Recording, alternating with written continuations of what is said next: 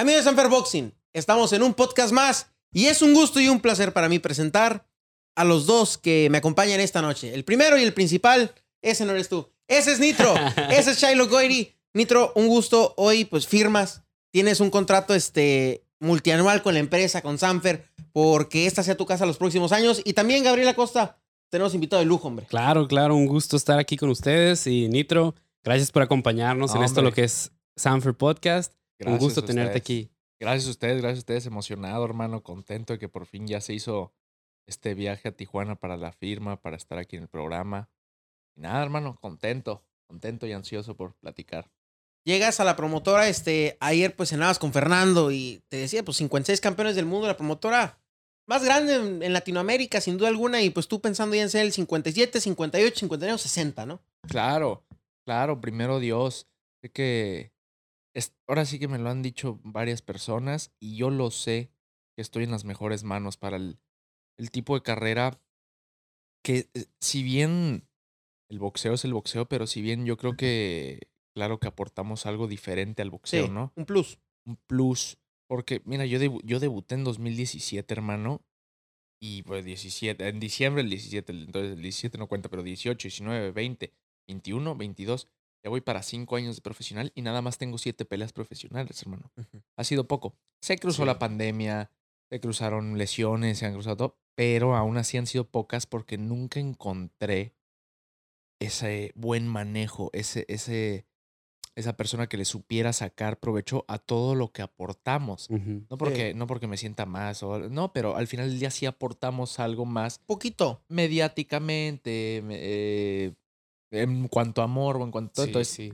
este fue cuando... Ese interés, ¿no? Que la gente quiere ver algo diferente en el Exacto. boxeo. Oye, exacto. Nitro, y, y es que no eres un boxeador común, antes de ir a, a- a tus inicios, no eres un boxeador común, no eres el común denominador, y, pero no puedes estar- ser diferente a la hora de subirte al cuadrilátero, o sea, no, claro. a lo que voy es que le añades un plus a la empresa en mercadotecnia, Exacto. pero al final y al cabo la gente no logra entender que los rivales van a ser los mismos que todos. Sin o sea, duda. Te van a tocar caladores, te van a tocar duros y la antesala de un campeonato del mundo te van a tocar un rival que te suba a matar, ¿no? No, claro, claro. Y, cual- y siempre he dicho, ningún rival es fácil, ningún rival es este, débil. Todo, es- mi respeto es para todo aquel que se sube al cuadrilátero, hermano. Y, y, y más en estas peleas, ¿no? Y más conmigo, cabrón, porque, perdón. Sí. Este, No, no, tú adelante, puedes decir todo lo Adelante, que quieras. síguete. Porque al final del día, sin, eh, sin querer sonar ni mamón ni nada, pero ganarme sí Implica implica, un extra. algo. Él O puede sea, ser alguien sin yo, yo, incluso si llego a ser campeón del mundo, la gente siempre va a criticar y la Sí. gente siempre va a decir que si esto, que si le pusieron, que si el apellido, que si todo. Pero si yo pierdo, entonces ahí sí va a haber pedo. Entonces ahí todos Sí. iban a reír, si van a ta, ta, ta. Entonces, ser un rival mío, todos se suben a quererme mochar la cabeza porque es la oportunidad Sí. de sonar. Pero también tienes otro punto. Tu- Tus rivales, digo, habrá rivales respetuosos e irrespetuosos como puede haber en todo. Pero todos van a tener la concepción, hasta por lo menos que no estés en televisión, este, que ya estás en los main events.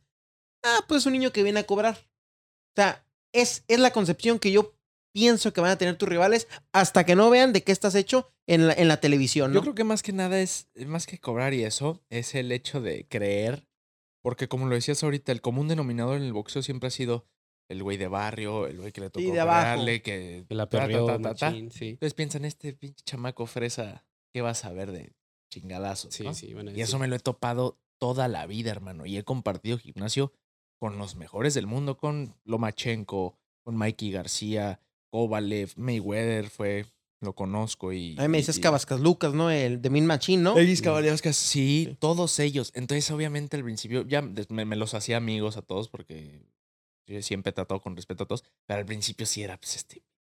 Este morrito. Este morro que, que vas a ver de boxeo, que vas a ver de.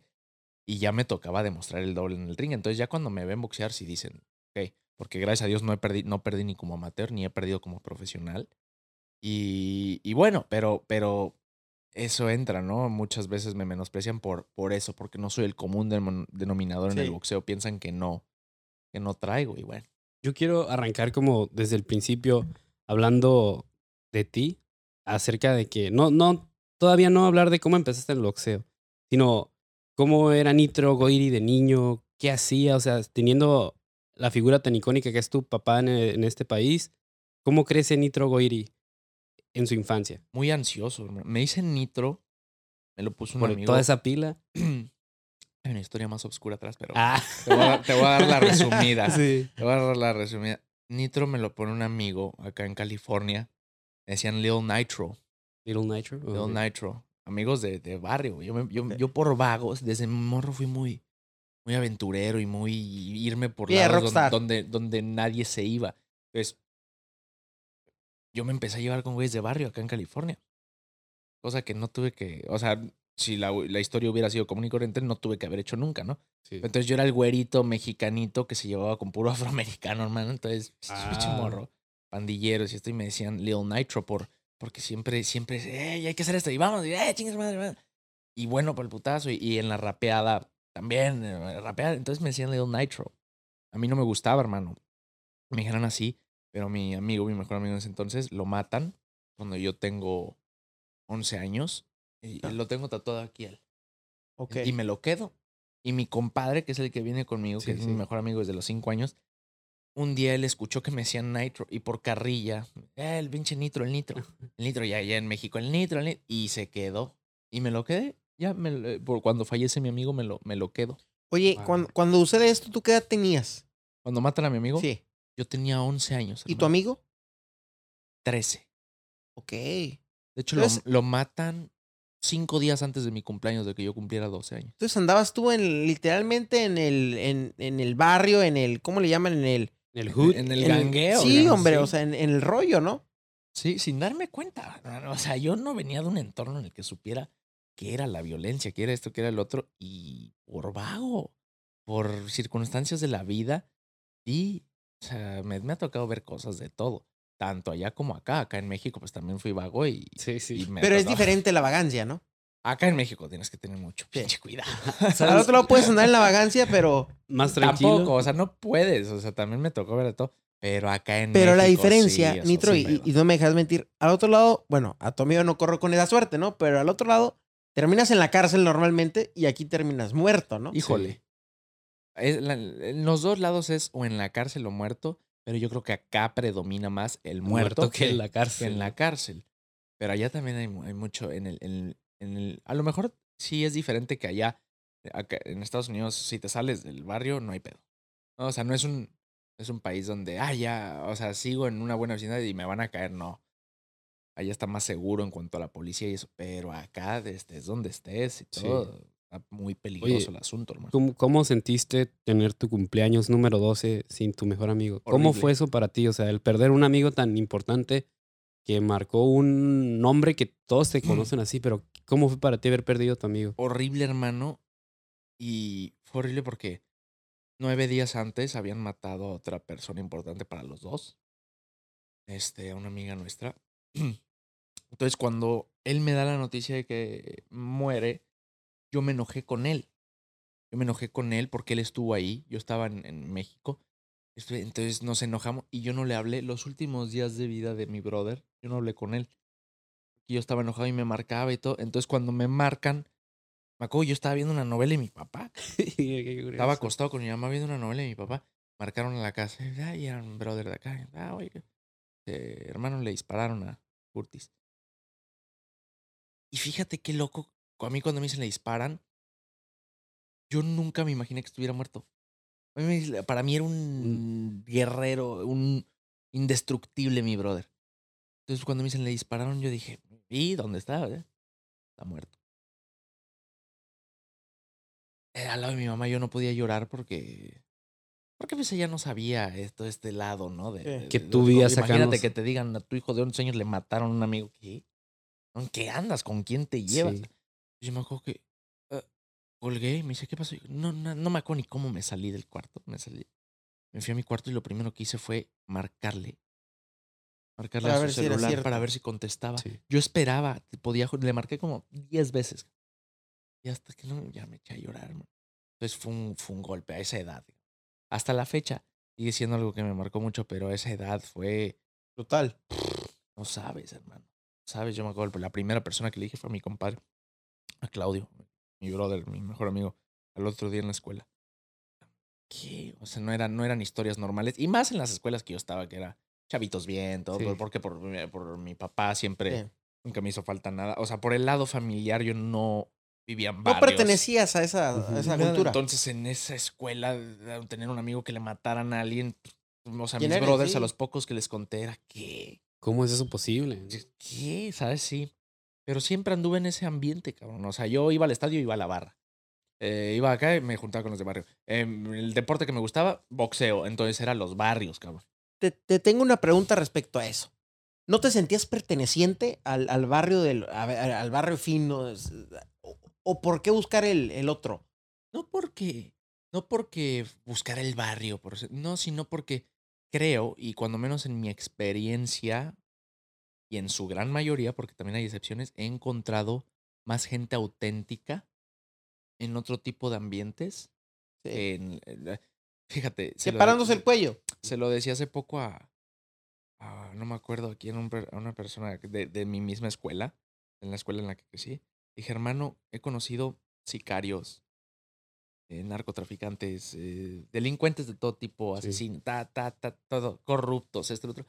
Y nunca me he sentido, he sentido una vibra tan más asquerosa que como en una escuela en la que crecí, algo, gente tan hipócrita, hermano.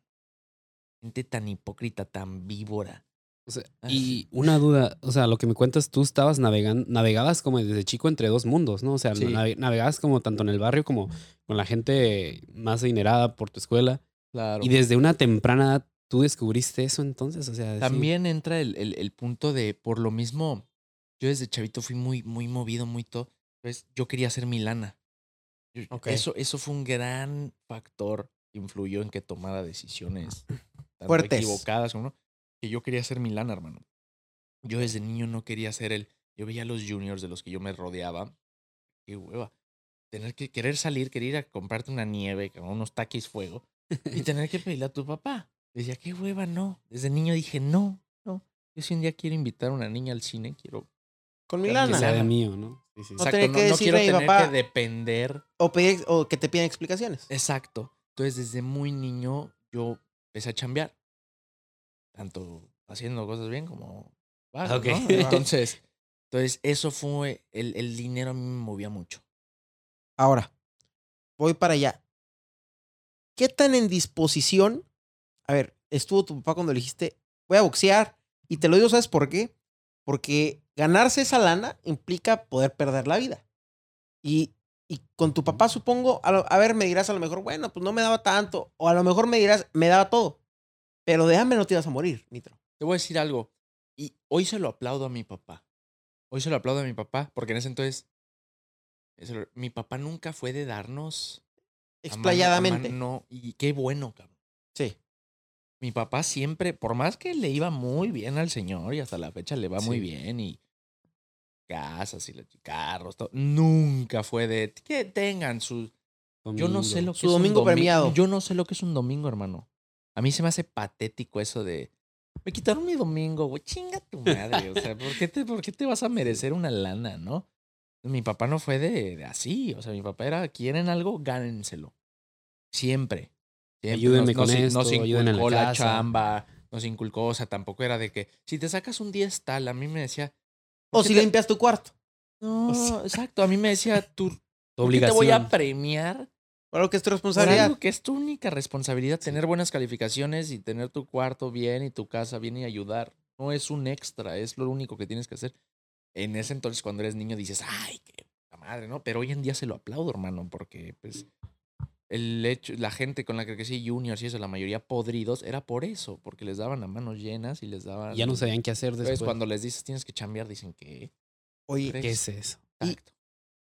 y también es innegable que tu papá no quería que fueras boxeador. No. Quería que fueras futbolista. Quería que fueras- Ni, ni- siquiera que fuera.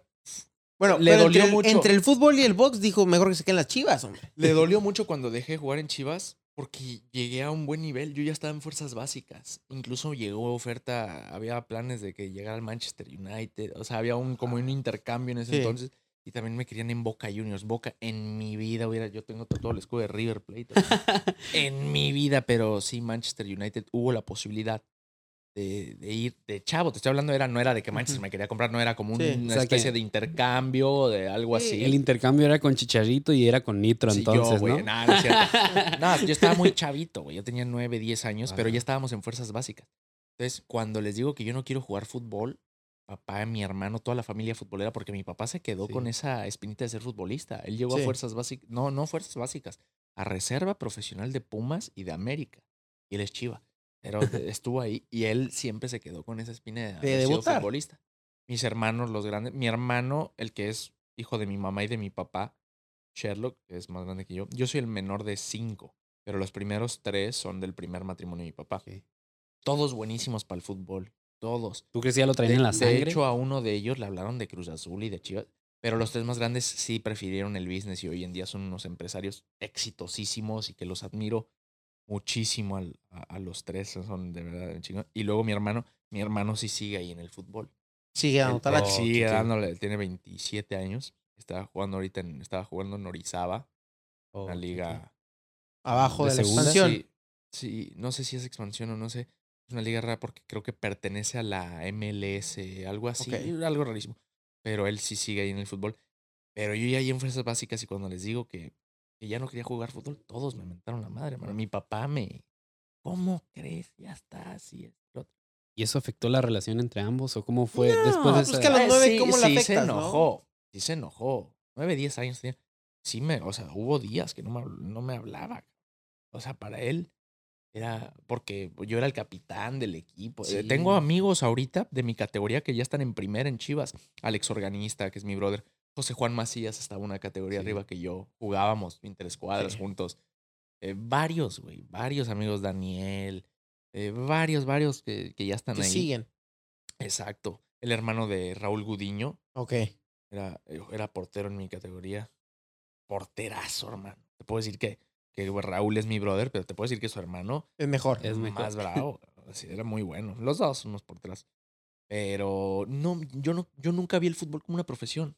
Yo Lo jugaba como algo que te gustaba, exacto, como, como cualquier juego de niño, ¿no? Que hacemos. Exacto, exacto. Entonces cuando ya entra esta presión, ya, de- ya nos hablaban como soldados, yo dije, La quiero madre. hacer esto. Es que sí está cabrón, porque lo que es el fútbol en México, ¿no? Y luego más, ibas que en la escuela de las Chivas, En, en, en, en- allá en Chivas. Chivas, es de que- institución. ahí cualquiera es de que tus papás y todos están la presión de que un día vas a estar en primera, un día vas a estar en la No, sub. y, y estamos hablando de que es el equipo en el que, con todo el respeto, yo sé que acá mi bro es americanista y todo, pero ¿A poco hay otro? es uno de los equipos en los que todos quieren jugar, ¿no? Más Sí. siendo mexicano, más todos quieren estar en Chivas. Sí. Entonces, imagínate la lista que era para entrar a fuerzas básicas de Chivas. Es, Y que uno de los Y- buenos diga, ya no quiero diga, estar, "Ya es no un quiero", desprecio Sí. a la institución. Así lo veía mi papá, mi, mi hermano me dice, tú sabes la gente que quisiera estar, porque cuando mi hermano es más grande, seis años, pero él todavía no estaba en fuerzas básicas, él seguía en la escuela, o sea, él seguía donde pagas por, o sea, por Sí, en la escuela, en la, en la escuela, en la academia, sí. ¿no? Que le llaman. Me decían, tú sabes, cabrón, lo que daríamos hasta yo por estar ya perteneciendo al club. ¿Estás baboso o qué? Yo, pues yo no quiero ser futbolista, pues yo o me quedo aquí nomás porque ustedes quieren o qué, pues no. Sí, hombre. Yo tengo una duda antes de entrar al, al box. ¿En qué momento llega la música a ti? O sea, ¿en qué desde, momento? desde niño. Desde niño. Sí. ¿Qué escuchabas de niño? ¿Qué era la música que te No, ponían? mira, tengo, me acabo, está ¿Quién te incompleto, me lo hice antier, a Sam Cooke. Sam Cooke. O sea, la- yo la música que más escucho no es yo escucho boleros, Ajá. Javier Solís, Los Panchos, Los Ah, Dandies, Los Tres Haces, Eddie Gourmet. Y, y lo que es jazz, blues, todo eso, es mi música. Frank Sinatra, Sam Cooke, The Five Satins. Pero no eres Eh. un tipo que va. A ver. Yo te vería y digo, bueno, este consume rap todo el día. No. Es, eh, consume correos tumbados todo el día. Algo. Pero no, no eres. No, no, El casi no escucho. O sea, si 24/7. tú pones mi playlist, es, o sea, va puro o jazz, blues o, o boleros. Ok, Me gusta escuchar de todo, pero soy alguien que se fija mucho en las letras. ok. En la Yo no, fui, de la yo no fui jazzista y cantante porque no tengo la voz, por eso soy rapero, cabrón. Dios no me bendijo con la voz, pero sí soy buen compositor. Entonces, en el género en el que más me desarrollé. Y además, súmale que mi hermano mayor, yo crecí, lleva seis años, él cuando él tenía 10, 11, 12. Yo de niño, pues era escuchar a Lil Wayne, a Snoop Dogg, a Dr. Ah. Dre, a Eminem, a 50 Cent, era para mí 50 era todo. Sí. Y luego súmale que de chavito vago me empiezo a juntar con puro Allá en- ganguero, sí. cabrón.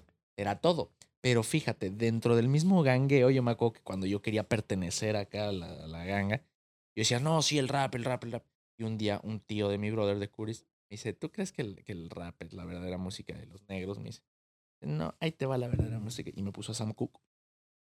Con Y eso me tuviste. enamoré, hermano. Me acuerdo que la primera canción de Sam Cooke que escuché fue la de A Change Is Gonna Come. Oh. Ah, es Te voló la- Yo, el Te blues, extasiaste. El blues es Tu main. Main.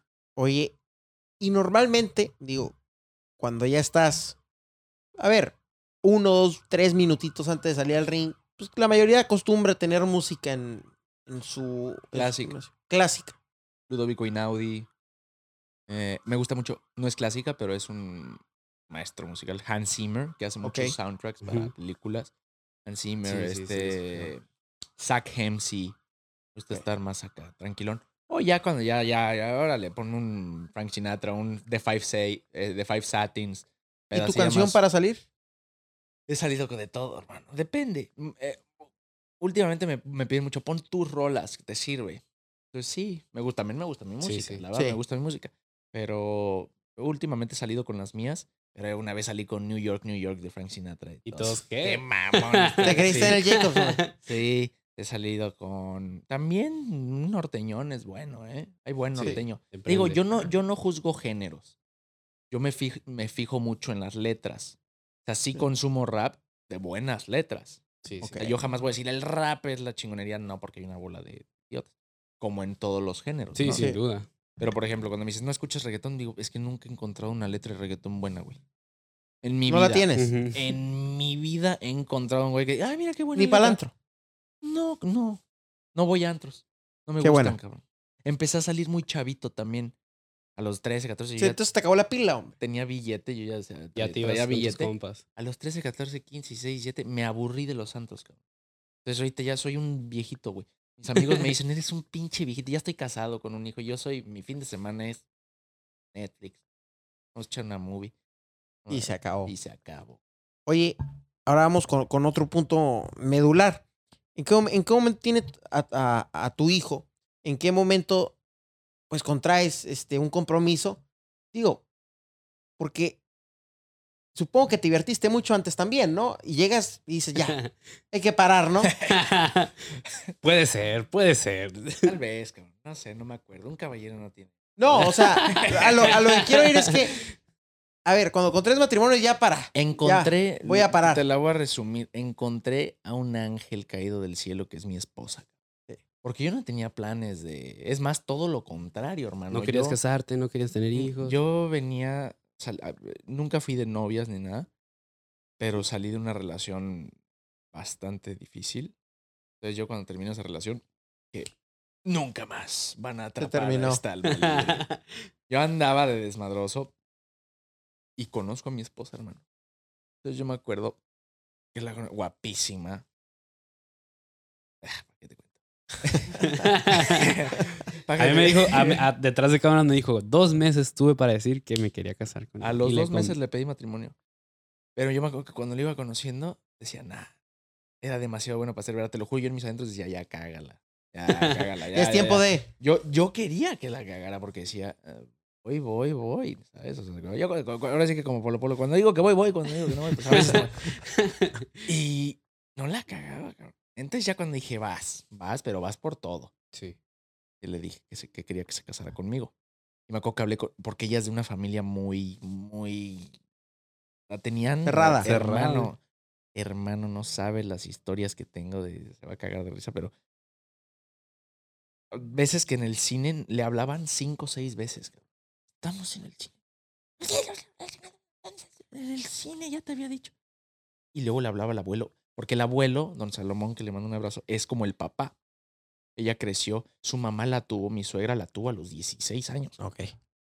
Entonces no funcionó ahí con el papá. Y, pues, y ella, de y ella, ella creció como una hija más del abuelo. No la dejaban, bueno, cabrón.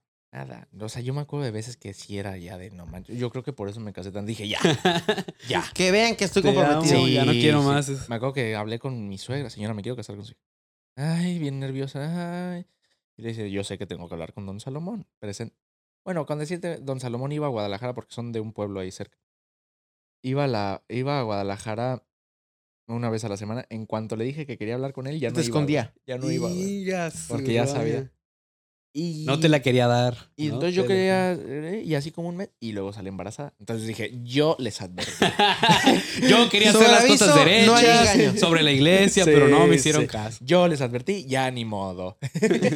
Se les acabó el corrido. No. Y, ¿Y ahora qué edad tiene eh, tu bebé? Tiene siete meses, hermano. Siete meses. Es el amor de mi vida. Sí, sí, sí.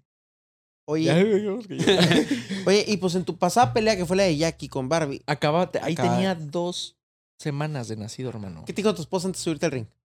Nada, chingalo. no, no, suerte, suerte. Pero no, no te entró un nerviosismo a ti, o sea, o a ella de que, ay, cabrón, pues es la primera vez que me voy a subir, o... Yo creo que al revés, una motivación. Este, cuando tienes un hijo hermano, te cambia el pedo muy cabrón en el aspecto de que lo que tú creías que era importante es una mierda. O sea, Sí. nada, güey. O sea, para mí antes una pelea era. cuando tuve un hijo dije, no manches, güey, esto no es nada. Vale madre. Pase lo que pase, yo voy a subir a disfrutar, a divertirme. Entonces esa pelea fue muy rápida porque lo noqué en el primer round. Sí. Pero era lo que menos pensaba, hermano. Yo quería regresarme con mi bebé. Estar con mi bebé. Como ahorita, ahorita que no estoy, puta, no sabes, lloré, hermano. Lloré. ¿En serio? Horrible porque somos muy apegados. Muy apegados. Y ahorita ya dice papá, papá. Ay, Entonces ya, te parte regresar. El corazón. Sí, hermano. Entonces es. Te cambia la vida. muy Ahora tú, eres, ahora, ahora tú le estás marcando a cada rato a tu esposo para que te enseñe a tu bebé. Sí, ¿o? me dice, ya deja de chingar. Sigo comiendo. sí, no. Estoy haciendo lo mismo que hace cinco minutos, ¿eh? Oye, y ahora, ahora vamos por... Me cagué, hermano. Me cagué con las risas. ah, la ri- Vamos ahora ya a la parte que Truje Chenche y por la que mucha gente está aquí también, que es, a ver, el box nitro. Firmas, ya habías peleado con Sanfer Dos veces. dos veces, ahora ya lo hacemos contractualmente oficial. Claro. Eh, ¿Te amarra a la empresa más grande o te amarras a ella, una de dos, no? Eh, Las dos. sí, hombre. De ambos lados es esto. Es amor mutuo. y, y ayer veía que, que platicabas, cenabas con Fernando y no te estima mucho, hombre. O sea, firmó más que, más que a un peleador, firmó a un amigo, creo yo. Brother. Ya, ya me, ayer me dijo, ya dime el tío Fer. Yo soy el tío Fer. Órale, órale, tío Fer. Fíjate que tenemos un amigo en común que también es como un padre y un hermano y un todo. Mauricio Sulaimán. Yo, yo, como te digo, en mi carrera nunca tuve un buen manejo. Nunca Ok. me sentí cómodo con la gente. No sabía ni para quién estaba peleando. O sea, digo, siempre peleó para mí, ¿no? Pero quién me estaba cuidando. O quién estaba pagando. ¿Quién estaba pagando? No me estaban sacando el provecho que tenía porque tuve momentos buenos en mi carrera en la música que pudieron haber aprovechado más Y decir, ¿para qué hago mediáticamente y no lo hacían. Se suponía que yo estaba con la empresa de Eddie Reynoso. Digo, se suponía porque Clase y talento. sí. Yo una vez me senté con Eddie. Ok. Que lo respeto y, y le mando un fuerte abrazo. Platícame, platícanos. Una, quiere na- saber, es nada, Canelo más una, ¿eh? nada más una Sí. vez me senté con él. Y todo pero de ahí no volví a saber nada, no sabía quién me manejaba o nada. Y no me daban peleas, o, me, o, o- o sí había, pero nunca había un, a ver, aprovechen esto, contra Sí. quién voy. Contra, era como peleas amateur, hermano, sabías contra quién ibas Hasta el pesaje. el, el día del pesaje. Entonces era, ¿qué está pasando? ¿Quién me Tú está...? tenías el interés, pero no estaba haciendo. Yo creo que de regreso, lo que más me, me duele y, y me enojó fue situaciones que la gente, a mí por ejemplo me critican mucho, "Ay, vean su récord, va contra puro debutante y güeyes, puras pérdidas. No es cierto, hermano. Hay, hubo una situación, una pelea que tuve en Tamazula, me acuerdo que llegamos del pesaje y tal. Era una función grande, era, peleaba el Tecuala contra no me acuerdo quién, era la función de Azteca. Y este, y cuando mi entrenador ve a mi rival, dice, oye, es- ese güey acaba de pelear en Super Welter o en mediano contra el Laberinto Salazar. El Laberinto ya tenía Sí, ya buen experiencia. experiencia. Me dice, hermano, le aguantó ocho rounds al Laberinto Salazar. O sea, el güey ya tiene más de 25, 30 peleas, ¿eh? Mm, Yo no me asusté, pero dije, órale. O sea, Va a estar va a estar dura la pelea. Me dice, no lo puedo tirar el laberinto en ocho rounds, güey. Y en otro peso. Entonces, sí, en otro peso viene para abajo. Ah, Yo lo tiré dos veces al cabrón. Pero ahí te va lo que me dolió. Número uno.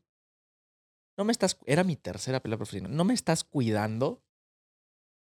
Como Sí, se no me estás supone. llevando como prospecto. Te están tirando como bala de cañón. Ya me están ¿no? llevando con un güey fuerte. Va, que lo supe resolver. Venga. Pero y en mi récord me lo ponen. O sea, con, en la pelea contra el laberinto, en el box rec sale como Fulano Pérez, Luis Méndez, no sé por decir tu nombre. Y 07. contra, y contra mí sale como Samuel Algo, ca- Te cambió en el de dos peleas perdidas. Entonces, eso me. Y me lo hicieron dos o tres veces, hermano. ¿Por qué? Porque Eh, miran mal la Box Rec. Co- Es Los datos. mala Boxrec, les valía madre, los anunciaban con otros nombres. No hay un cabrón. O sea, yo la verdad con Sanfer, qué profesionalismo en todas las funciones, los vestidores, todo. Aquí, en las- en las- no sabe las funciones que me ha tocado de- de- en México, que dices, no, no, no, no, no, bueno. Y que te voy a decir. El vestidor te querían poner en el mismo vestidor que con Que tu, tu rival. rival. cabrón. Yo le decía, ¿qué te pasa, güey? No, pues es que no hay, sí, Ahí me tenías yo cargando sillas, yéndome a otro lugar. ¿Qué te pasa? Cargando los hielos. una falta de profesionalismo, hermano. Nadie y checando que te voy a decir algo, ¿eh? nadie- E- Esa parte no creo que sea Eddie, te lo soy sincero. No, no, no. Pero es la, empresa que, que maneja Eddie, o que, bueno, es la cara Eddie Reynoso, ha- hay mucho descontrol. Exacto. Hay mucho descontrol. Las comisiones, todo. Yo no, jamás le echaría No, la culpa sí. a Eddie. Y, y eso de los vendajes es cierto, ¿eh? Ahí me han tocado funciones y no las de Sanfer, porque en Sanfer tenemos una persona que no quiero mencionar, a- este, Di su que, siempre está, que siempre está checando Dilo. que pase bien, ¿no? Que, que, pase, que esté todo en regla. Pero en algunas funciones donde las comisiones desaparecidas vendándose, o sea, te puedes poner yeso, te puedes poner lo que Te quieras. puedes dar un pase antes de subirte a pelear, hermano, y nadie Exacto, te dice nada. O sea, nadie. nada, es increíble. Entonces yo cuando... ay, voy, es a lo que voy. Acuerdo, fue julio de 2019 mi última pelea. Que tuve ahí con esas personas. Yo se suponía que peleaba en diciembre, me habían dicho, porque ese diciembre peleaba Canelo en Nueva York. Y me la Con habían Rocky cantado. Fielding. Creo que sí. Vas a la de Canelo. ¿Quién te, quién te dijo eso? Y, Pues eh, a mí siempre me decían, Eddie dice, ¿no? Y era Nunca llegó. más. Supongo. Esa vez tuvieron la, la suerte, ellos tuvieron la suerte, yo la mala suerte de que me chingué la mano. Entonces, ah, no, pues bueno, ya peleamos empezando el año, órale. Y empezando el año, no, que marzo, no, que mayo. Y entre que era marzo y mayo, empieza la pandemia, hermano. Y valió. Entonces ya, ya todo, desde julio, todo 2019, empieza el 2020, empieza la pandemia. Luego los primeros meses de la pandemia que empezaba a ver box a Funciones. puerta cerrada, se cae clase y talento. Termina la empresa. En- Todos te- se dividieron ya. Termina, no sabían quién, y gente cercana a mí, gente con Goyas Valenzuela y ellos, me dicen, no, no, no, Eddie sí te quiere a ti, pero solo va a traer a ti y a Goyas y no sé qué. Pero yo nunca hubo una comunicación real. O sea, es más, a lo mejor Eddie escucha esto y dice, ¿qué? Yo no, a lo mejor ni sabía o algo Exacto. así. Pero nunca hubo una comunicación real, nunca, yo no sabía si pelear. Me conseguían peleas que yo decía, a ver, ¿qué es esto, güey? ¿Qué función es? ¿Quién, ¿Contra Entonces quién? ¿En pagan dónde?" espacio en otra función. Exacto. Nada. Y yo no, no las agarraba. Y no me sentía cómodo. Duré más de un año entrenando sin pelear. Entonces eso también te merma. Te desmotiva. ¿no? Entonces llegaba momentos que decía, ay, voy a dejar de entrenar un tiempo. Y en cuanto dejaba de entrenar, uy, Una pelea. pelea. íbamos a conseguir pelear. no manches. Entonces así. Y me acuerdo que en, una- en un momento de desesperación, ya, ya en 2021, o sea, todo 2020 no peleé. Ya en 2021 yo desesperado, que, porque esa vez sí me habían puesto a entrenar y dicen, pelas en marzo. Y yo entrené y entrené. No, se cayó la pela. Es más, me mandé a chingar a su madre a todos. Y, y fue hablando con Mauricio Suleiman. Mau, estoy desesperado. No sé qué hacer, no sé. Yo no sé si estoy con Eddie, no tengo nada firmado, pero yo soy una persona muy leal. Soy una persona muy leal y no quiero rascar. Me dice, mira, ¿sabes quién es la para tu carrera, para tu perfil? La persona ideal, Fernando Beltrán. Yo así, ¡tling! Te lo juro, dije, sí. Dije, ¿sabes qué? Sí, porque, porque yo le hablaba, eso, esto sí es cierto. Yo intentaba contactar a Eddie. Y no, Hablaba- no había nada no. respuesta. De hecho, O sea, me- y no es que, la verdad, o sea, no es tan fácil encontrar el número de no, Eddie, ¿no? me sea, es un señor, no, no, no, no lo quiero antagonizar, Sí. ojo, no, en mi, no, no es mi intención No, no, no. antagonizar al señor Eddie ni nada, mi máximo respeto para él. Yo intentaba comunicarme, Eddie, oye, es que no sé qué pedo, no sé qué onda, no sé. Y te pasaron el número y era el número de hace cuatro años. No, no o me sea, pasaba nada. o- entonces, me- Mauricio fue el que me dice, Fernando Beltrán, te lo juro, en cuanto Fernando me contestó la primera llamada. Y cuando me dijo, ¿cuándo quieres? Hablamos de tal, soy tal. de- No, claro, es, es amigo de mi papá de años. Es más, a Fernando yo lo conocía así, cabrón. Y me dijiste, ¿por qué no lo pensé antes? Exacto. Dije, ¿qué, qué estuve haciendo todo este tiempo? cabrón? Dice, ¿cuándo estás listo? Dije, pues dame mis ocho, mis siete, ocho semanas para hacer mi campamento. Pa. Pum, me consiguió la pela. Y Así, se da- acabó. y me consiguió la otra. En Ya, Jackie, ¿no? En la función aquí. Exacto. Entonces, dentro de todo esto, yo fue cuando ya quise hacer algo serio con Fernando en cuanto a negocios. ¿no? Porque una cosa es el boxeo, otra, y otra cosa es algo, porque yo soy una persona que no veo solo por mi beneficio propio, sino por el beneficio de la Común. empresa, de Fernando. Dije, a ver, mi Fer, Ganar, ganar. ganar, ganar, te aporto esto, ta, ta, ta. Y fue todo este tiempo que estuvimos maqueteando el contrato. Por eso llevo desde octubre sin pelear. Ya llevo buen rato. Sí. Sí. Llevo buen rato, pero bueno, todo pasa por algo. Que en agosto está listo ya, ¿no? Sí. Sabemos que en cuanto ya estuviera el contrato, yo sabía que ya no voy a parar de pelear. Pero sí fue un. Pues, otro, tal. eh, Exacto. Y ya tenemos el contrato listo. Y bueno, ya aquí estamos. Y, y que es un contrato que está hecho para que en unos próximos años pelees por un campeonato del mundo, Primero Dios. te vaya muy bien, que le vaya muy bien la empresa, porque esta imagen que, que nos tienes, a ver, eh, te lo decía el día que, que nos reuníamos tú y yo por primera vez, debajo de los campeones del mundo es el que mejor redes sociales tiene, ¿Verdad?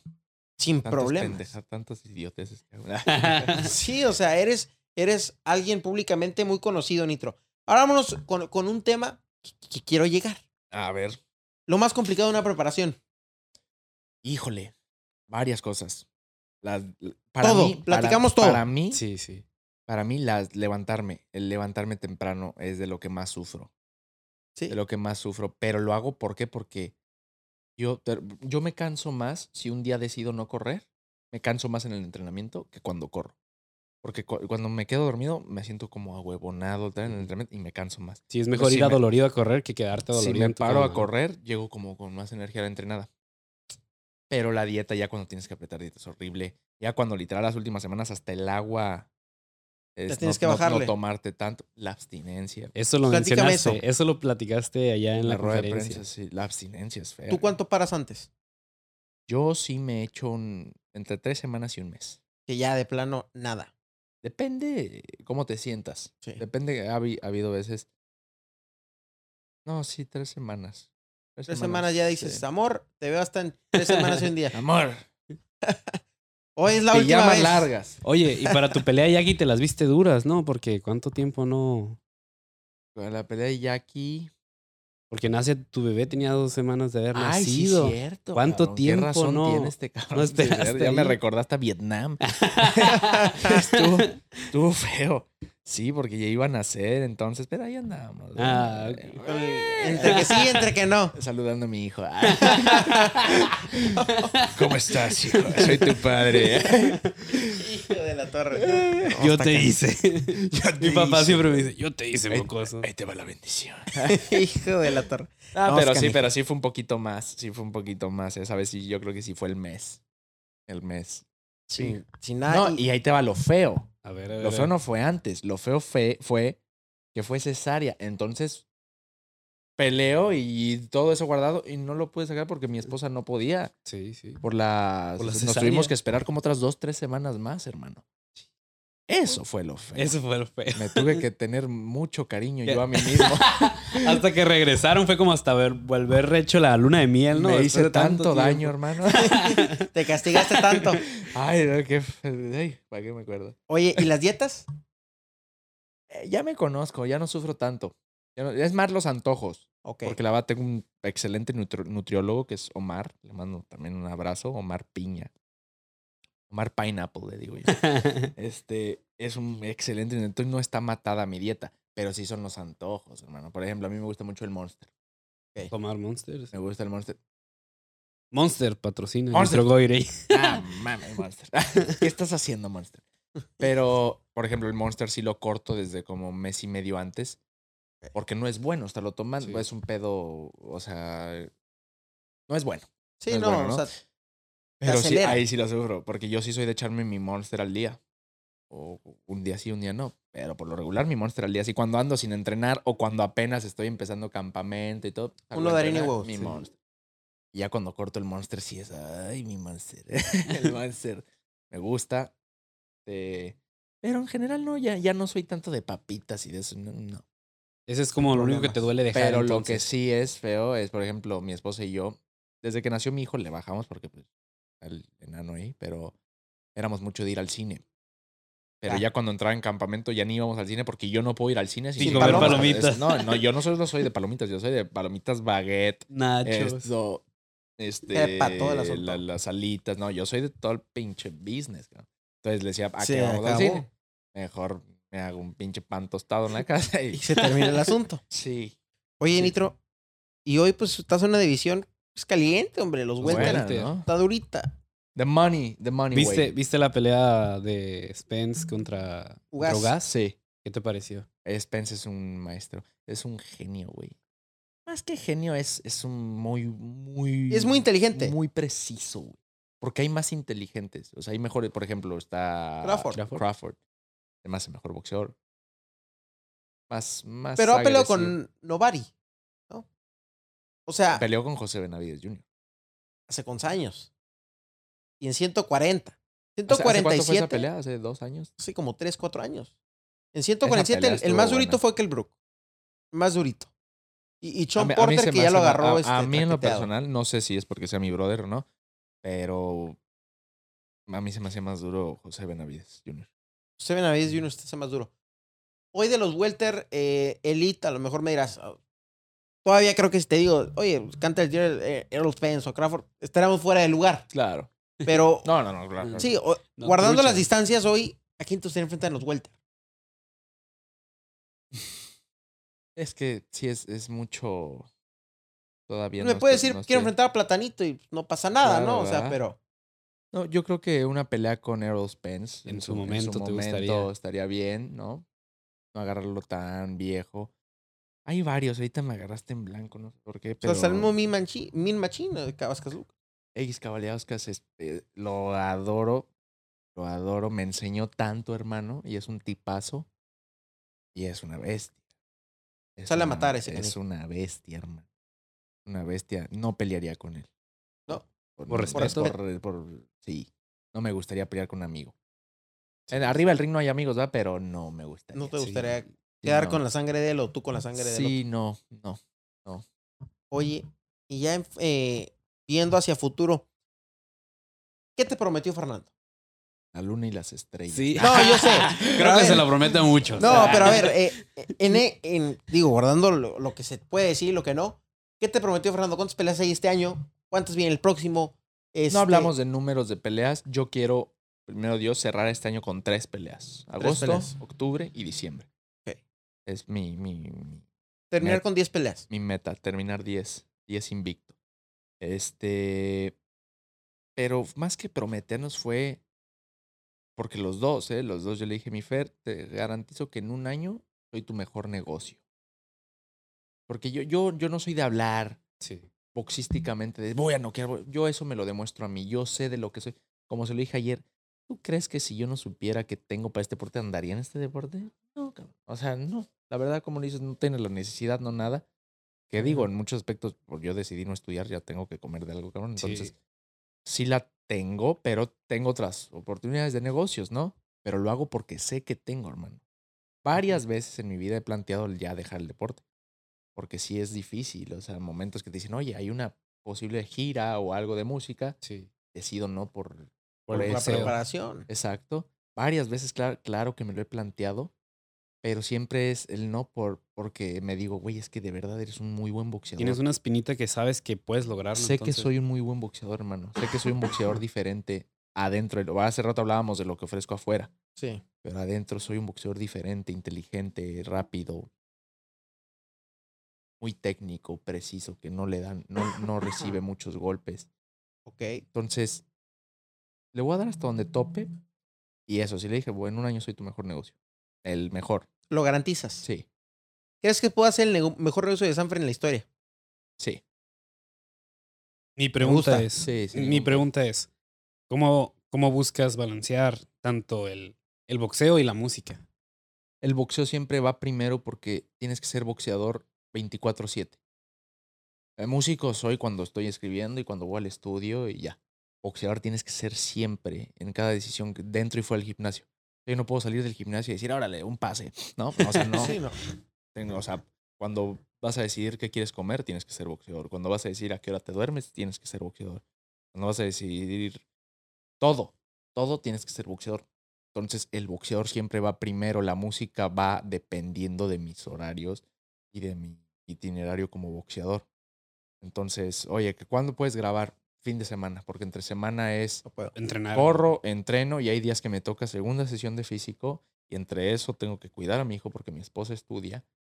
Entonces, imposible. Y además, el cansancio también necesitas descansar. Sí, sin duda. Entonces, cuando se graba, fin de semana. Pues podré escribir en, en la semana, ¿no? Pero se graba los fines de semana. Que video musical, fines de semana. Que, a menos que no esté en campamento, ¿no? O sea, por Sí. ejemplo, estas semanas que sí anduve no, sin dejar de entrenar, pero yo solo en mi casa, o sea, no he estado en campamento. Este, pues sí, ahora le vamos al estudio el martes. ¿no? Pero en campamento, pues es totalmente diferente. Yo, yo tengo una duda. Espérame. Ay, güey. Esto lo va a cortar. En, actualmente, ¿en dónde entrenas y con quién entrenas? Con el Picudo Molina, hermano. Para mí, el mejor, de los mejores entrenadores de México, para mí. Un genio. Este, ahí en Guadalajara, en un barrio caliente. ¿Oh, ¿En serio? ¿Te Lomas- gusta el peligro? Lomas de- No. no, pero ya andamos, dice. no, no sabes cómo lloro cuando voy a entrar. La depresión, hombre. no, pero Lomas del Paraíso. Este. No sabes el nivel de boxeadores. Los, los amateur, los, los chavitos amateur del Guadalajara. profe. Ahora todo el equipo de chavitos amateur salió campeón estatal y, pon- y van por las nacionales. O ya no sé en dónde me quedé. Pero todos, todos quedaron campeones. Algo que me sorprende es de que en Guadalajara veo que hay talentos. Hay gente de allá que está firmada aquí, por ejemplo, eh, Divino, Azabache, Diego Azabache Torres. tus Mike, hermanos. Todos van a esparrear ahí con nosotros, hermano. O sea, el gimnasio del- Picudo de verdad hay un gran nivel. Yo creo para mí es el mejor gimnasio de en cuanto a nivel de en Guadalajara. Guadalajara. Yo veo que hay Todo- mucho Goy- talento. Goyas Valenzuela fue, hizo su última preparación ahí con nosotros. De hecho, conmigo esparrió porque peleó contra un zurdo. Eh, el, el- el Azabache, eh, Sí. gran bo- boxeador, también ahí estaba. Divino. Yo conocí al Divino. Es más, al revés, yo conocí al Picudo porque entrenábamos juntos todos en el gimnasio Divino. Cuando me regreso a vivir a Guadalajara después de mi debut, porque yo vivía en Los Ángeles, bueno, en Oxnard, Eh, eh, llego al gimnasio El Divino y ahí nos entrenaba el Picudo. El picudo. Lo llevaban como particular. Sí, lo llevaba el divino y, y de ahí me, me quedé con Picudo. Luego me salgo de, me voy de ese gimnasio y tuve otros dos entrenadores, pero yo siempre quise regresar Picudo. Y, a- y ahora se me hizo y es, es un Es, genio. es un top.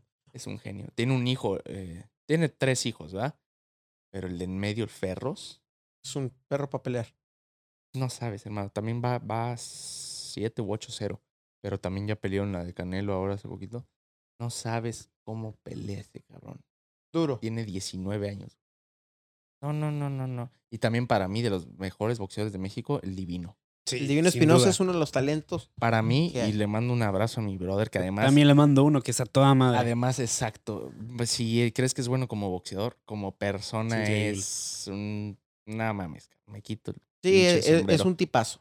Tipazo, pero qué boxeador es el cabrón. Es elegantito. Sí, lo ves delgadito Puta, y yo todo, las pero veces que duro. esparrié con él, digo, ya estaba más chavo. Ahorita quién sabe, pinche divino. Prepárate. No, pero, pero de morro, no mames, qué putizas me ponía pinche Rafa.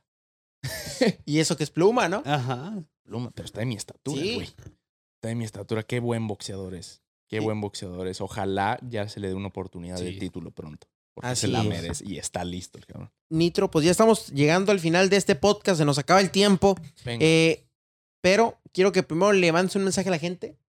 Que se guarden tu nombre. Porque sí hay que prometer a la gente que vamos a ser campeones del mundo. sí, Que vamos a hacer el mejor negocio del boxeo mexicano. exacto. Y que vamos a hacer la cara del boxeo. Exacto. Eso hay que prometer a la gente. Ahora sí que, como te lo dije ayer, ¿qué le dices a la gente? Gracias.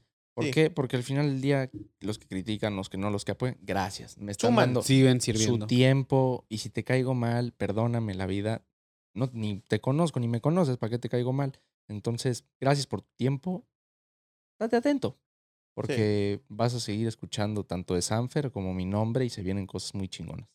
Pues ahí Muchas está. gracias. Ese fue Nitro Goyer el día de hoy. Agradecerle una vez más a él. Agradecerle a toda su familia que se vino, la verdad también, tu papá, tu compañía, tu, mejor amigo.